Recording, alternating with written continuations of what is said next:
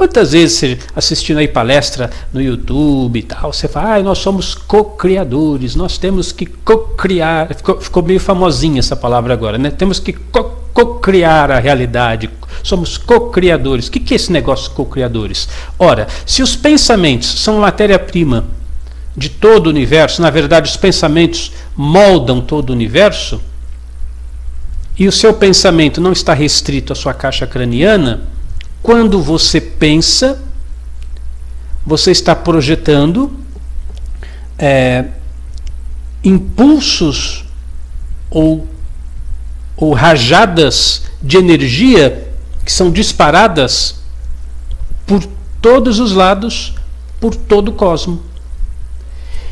E se você começa a ser mais criterioso, mais observante, por exemplo, uma coisa que eu já ensinei para vocês, Caderno das realizações. Eu quero isso, eu quero assim, meu objetivo é esse, é esse, esse. Aí no outro dia você vai lá e escreve: meu objetivo é esse, esse, esse, esse. Aí no outro dia meu objetivo é esse, esse, esse. Meu objetivo.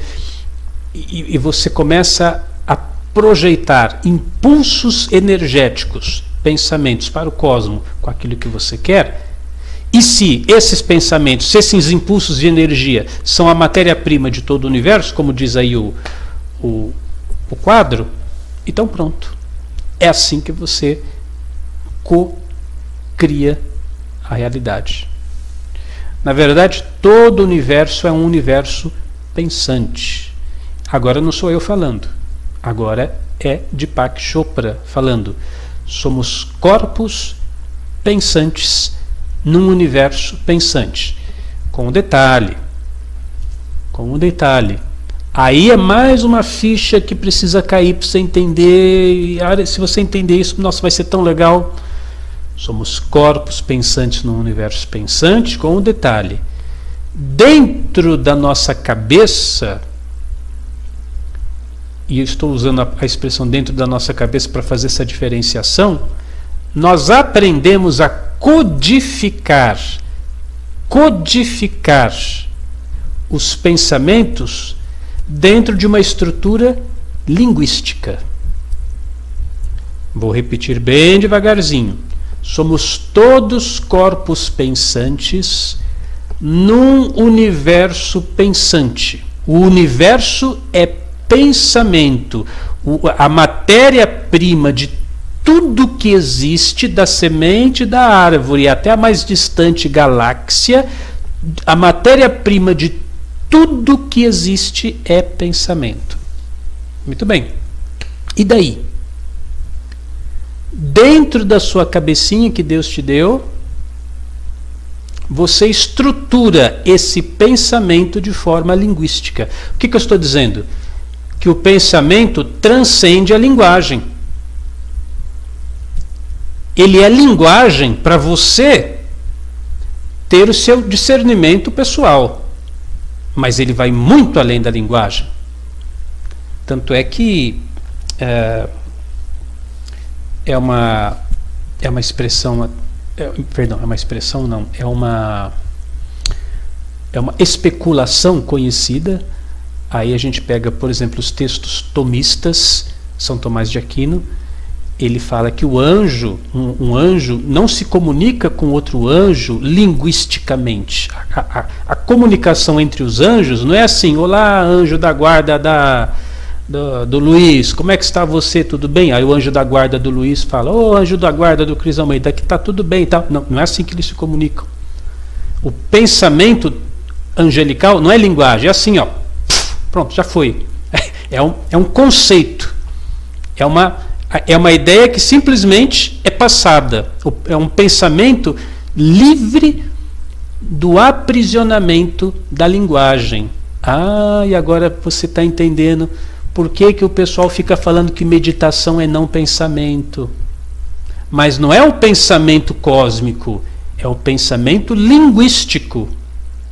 Então, essa, essa seria uma definição muito importante e você já ouviu isso tantas vezes, né? Ah, meditar é não pensar, meditar é não pensar. Não, calma. Meditar é não ter pensamentos linguísticos. Você sai daquele território do pensamento linguístico, que é, na verdade, um aprisionamento do pensar, e mergulha, mergulha na mente cósmica. No Verbo, não está lá no Evangelho de João, no princípio era o Verbo, ou no princípio era a palavra, ou no princípio era o pensamento, no princípio era a ideia. E o Verbo, o pensamento, se fez carne. Então, isso é muito mais interessante do que você possa imaginar, porque nesse sentido não existem limites. Não existem limites. Quando você consegue uh, acessar acessar essa realidade pensamento cosmo, não existe mais limites. O único limite está aí, na sua cabeça. O limite é você. O limite é você. Absolutamente tudo é possível, mas você, por causa da estrutura linguística, vai limitando as possibilidades. Aí volto para Deepak Chopra. O universo é um campo de infinitas possibilidades. Por quê? Porque os pensamentos são a matéria-prima de todo o universo e o pensamento não tem limite. Então, o universo é um campo de todas as possibilidades. Então, eu entro em meditação. Aí eu vou não pensar. Não, eu vou parar de ter pensamentos linguísticos. Eu vou sair da minha caixa craniana e vou compreender que, na verdade, eu também sou esse impulso de energia. E ele não está restrito a mim. Aí eu volto lá para o curso online de parapsicologia, as aulas de, de projeção, de bilocação, onde eu falo isso. Tem, não tem limite. Né? E nesse momento eu começo não só a co-criar, eu começo a manipular o universo.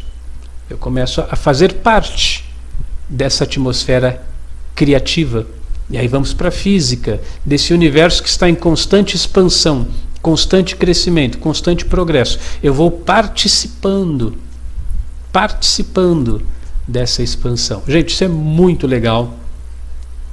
Claro, eu não vou ficar nisso, mas eu preciso dessa introdução para que você comece a perceber que a coisa é está aqui, ó, é muito possível tudo isso. E, e, tudo isso é muito palpável. Nós apenas temos que nos libertar. Ah,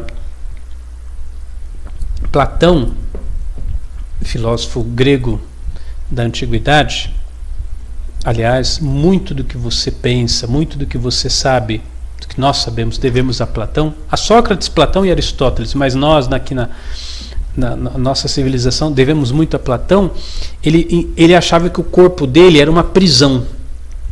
E ele não via a hora de sair dessa prisão, né, que era o corpo.